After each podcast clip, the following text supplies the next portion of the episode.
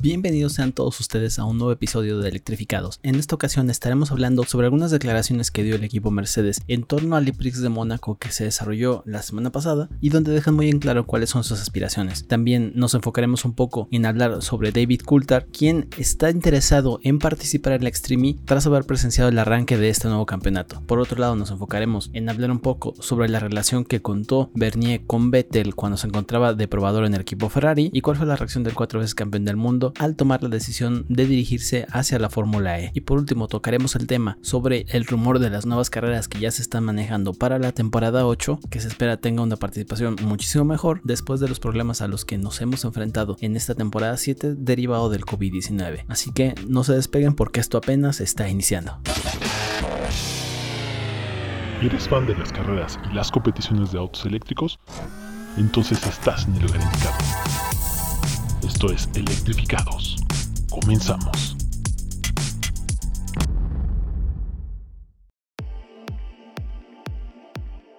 Como en todas las carreras que tenemos de Fórmula E, deja tanto a equipos y a pilotos, por un lado, a los que se van bien o salen de forma muy positiva de unas carreras, y a otros equipos que salen muy afectados, con bastantes problemas, con muchas cosas que resolver en las siguientes semanas. Y uno de estos equipos es Mercedes EQ, que no logró puntuar con ninguno de sus dos pilotos, tuvo una clasificación muy mala, durante las prácticas no lograron estar realmente cómodos, y entonces el director del equipo, Ian James, en una declaración posterior a la carrera, señala que Mónaco fue para ellos una experiencia totalmente dolorosa y que no están ya en posición de perder más terreno. Esto lo hice tras los buenos resultados que obtuvieron algunos otros equipos que se encontraban detrás de ellos en las clasificaciones tanto de equipos y de pilotos y que con esta situación a la que se enfrentaron los deja muy vulnerables en cuanto a su posición en la tabla, pues esperaban llegar al circuito de Mónaco en mejores condiciones y salir mejores parados. Recordemos que tras salir de Valencia, ambos pilotos estaban 1 y 2 en la clasificación de pilotos y Mercedes se posicionaba en primera posición del campeonato de equipos. Por lo que cualquiera hubiera pensado que llegando a las calles de Mónaco, sería para ellos algo bastante similar. No tendrían muchos problemas, demostrarían el ritmo que han tenido toda esta temporada y que les ha permitido estar entre los primeros lugares. Sin embargo, en la clasificación cada uno sufrió bastante. Se encontraban en el grupo 1 y la evolución de la pista fue bastante obvia respecto a lo que se pudo mejorar. El caso lo tenemos con Bandor que hizo el mejor tiempo de los dos y que cayó hasta el puesto 15 por una diferencia de aproximadamente 1.3 segundos entre el resto del campo y Debris tuvo un error en el volante que hizo que no tuviera por la mitad de la vuelta la potencia necesaria al haber accidentalmente accionado un interruptor que tenía en su monoplaza. Señalan que si bien es una actualización que se puede arreglar relativamente fácil, nunca les había sucedido y que fue un pequeño detalle al estar en este circuito, al haber pasado por algunas zonas complicadas que hicieron que se moviera de más dentro de su cabina y que afectara el rendimiento que tendría su monoplaza. Ya desde esta situación ellos se encontraban muy afectados por lo que podría llegar a pasar y entonces en el caso de Debris decidieron tras solamente haber clasificado en el lugar 23 ponerle una nueva caja de potencia y caja de cambios con la penalización de 40 lugares que solamente lo podía enviar un lugar hacia atrás y dentro de la carrera tanto él como Bandor se tuvieron que retirar a pesar de que Stoffel por un momento de la carrera logró obtener la vuelta rápida por lo que podrían no salir totalmente en ceros. Abordando esto mismo, Ian James lo toma esto como una lección diciendo que no se pueden permitir perder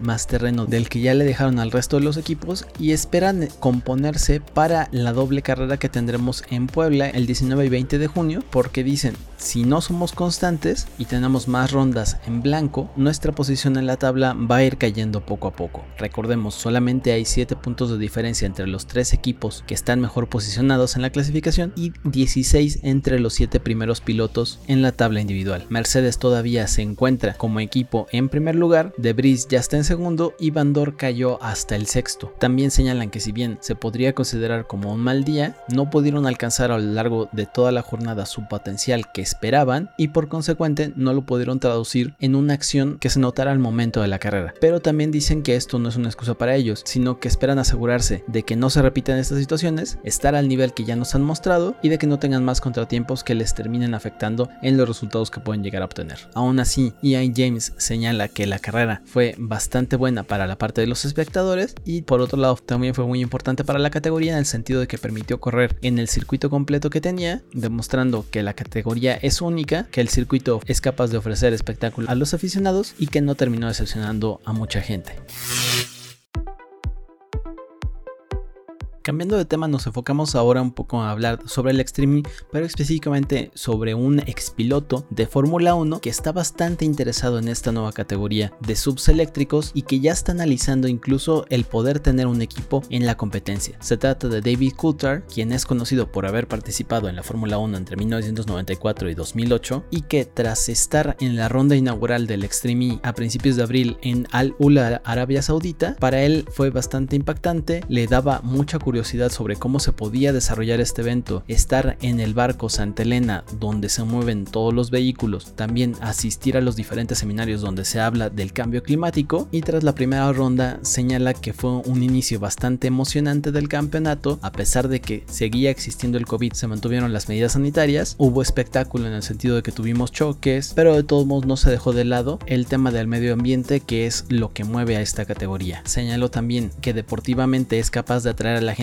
porque tiene muchísimo contenido, pero el mensaje es lo central sobre lo que puede hacer el deporte por el planeta. Dice que fue un inicio prometedor en esta primera prueba en el X-Prix del desierto, donde recordemos ganaron tanto Molly Taylor como Johan Christofferson del equipo Rosberg X Racing y también agradeció por lo que pudieron hacer tanto los directores del Extreme y que quedó bastante impresionado considerando lo que tiene una base sólida para desarrollarse esta categoría en el futuro. Además señala que no solamente le interesa seguir siendo un espectador de la categoría, sino que también es está evaluando en ser parte de esta especialidad. Confiesa que tras ver los apellidos como Hamilton, Rosberg o Sainz, él también quiso ser parte, entre comillas, de esta fiesta y que se encuentra valorando si efectivamente estará participando con un equipo o de alguna otra forma. Señala que si bien hay lugar para que existan más equipos en la categoría, tiene que evaluar en primer lugar cuál va a ser el gasto contra el retorno que tendría. No solamente dejar todo del lado emocional, sino que tiene que funcionar como un negocio el equipo, pero que a nivel emocional resulta para él bastante espectacular.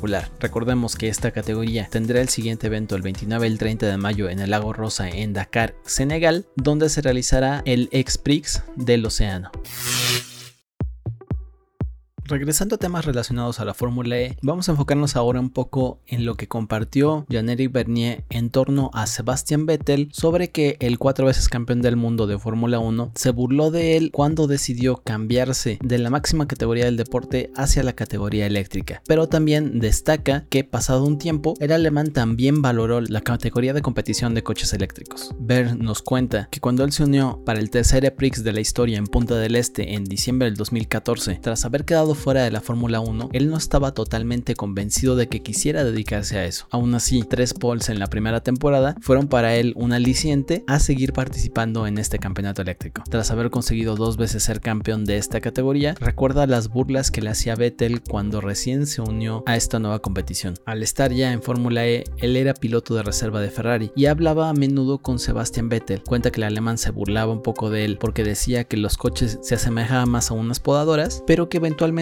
comenzó a decir que también la Fórmula E era buena para el futuro en el medio ambiente y que la Fórmula 1 no hacía lo suficiente en el tema de la movilidad eléctrica, tampoco en reducir las emisiones de carbono y que la Fórmula 1 debería de ver más hacia lo que se hacía en la Fórmula eléctrica. Pone como comparativa que su mentalidad ha cambiado, como también el de muchísima gente que está pensando ya en el futuro hacia la movilidad no de combustibles fósiles. Jan Eric señala que cuando empezó él pensaba que era una locura encontrarse en esta categoría y destaca que tras solo 7 años ya tenemos un campeonato mundial aprobado por la FIA. Destaca que ya muchos otros pilotos de diferentes disciplinas están considerando cambiarse a este campeonato por la posibilidad que tienen ahora de estar cobrando. Dice que no hay muchos lugares donde paguen por conducir un auto eléctrico y que esto señala que el modelo de negocio que tiene esta categoría es bastante bueno, pues se tiene esta posibilidad que no en muchos otros lugares existe. También comenta que tras ahora el tema eléctrico convertirse en muchísimo más importante que lo que hace unos años, ahora cuando se encuentra en Francia, es capaz de subirse incluso a un taxi, que hablen con él y que sepan que corre en esta categoría y que la conozcan obviamente. Sin embargo, no deja de lado el peso que tiene la Fórmula 1, que muchos pilotos tienen como objetivo ese desde que empiezan a correr en el karting, pero también destaca que la categoría eléctrica es una de las mejores competiciones en este momento para desarrollarse como piloto profesional, pues hay muchísimos fabricantes y que el objetivo de todo piloto al final de cuentas es correr para un fabricante y ser contratado por uno de ellos. Thank you.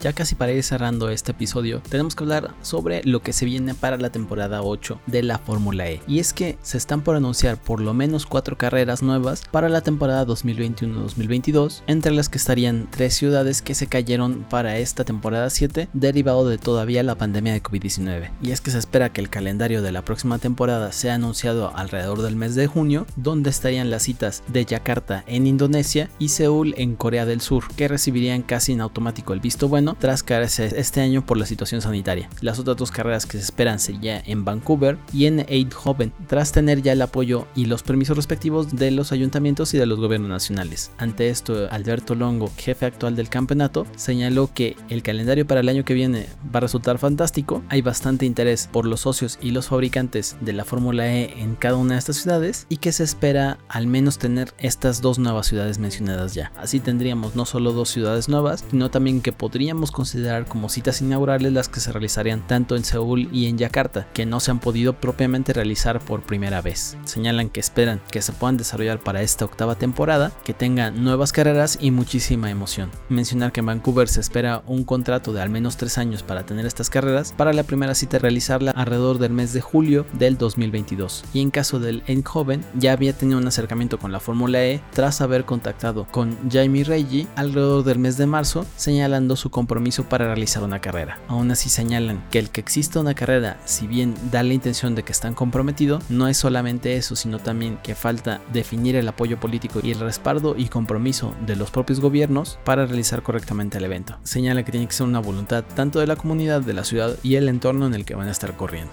en el que se tiene que desarrollar porque si no, no pueden generar el EPRIX. Recordemos, para cerrar este tema, que en esta temporada 2021 las citas tanto de Roma y de Valencia se convirtieron en eventos dobles porque se cayeron algunas de las carreras para esta temporada 7 y que algunos de los eventos que no se pudieron realizar en este año se espera tenerlos para la temporada también 2021-2022 como es el caso del EPRIX de Santiago, el de Sanya y el de París. Con esto cerramos un episodio más de Electrificados. Muchas gracias por haber llegado hasta aquí. La próxima semana estaremos hablando sobre la previa en torno al próximo EPRIX que se acerca a finales de mes y también hablaremos ya concretamente de todo lo relacionado con la Moto E, que es una categoría que hemos todavía dejado de lado y que vamos a explicar un poco en torno a cuáles han sido sus antecedentes y cuál es el estado actual de esta competición que ya se está desarrollando. Así que de nuevo, muchas gracias. Mi nombre es Gonzalo Hernández y nos escuchamos la siguiente semana en un episodio más de Electrificados. Recuerden seguirnos en el Nos pueden encontrar ya con página oficial y si quieren hacer alguna aportación o realizar algún comentario lo pueden hacer a través de la plataforma de iBooks o a través también del propio perfil de Facebook. Así que sin nada más que agregar me despido, nos vemos la semana que viene. Hasta pronto.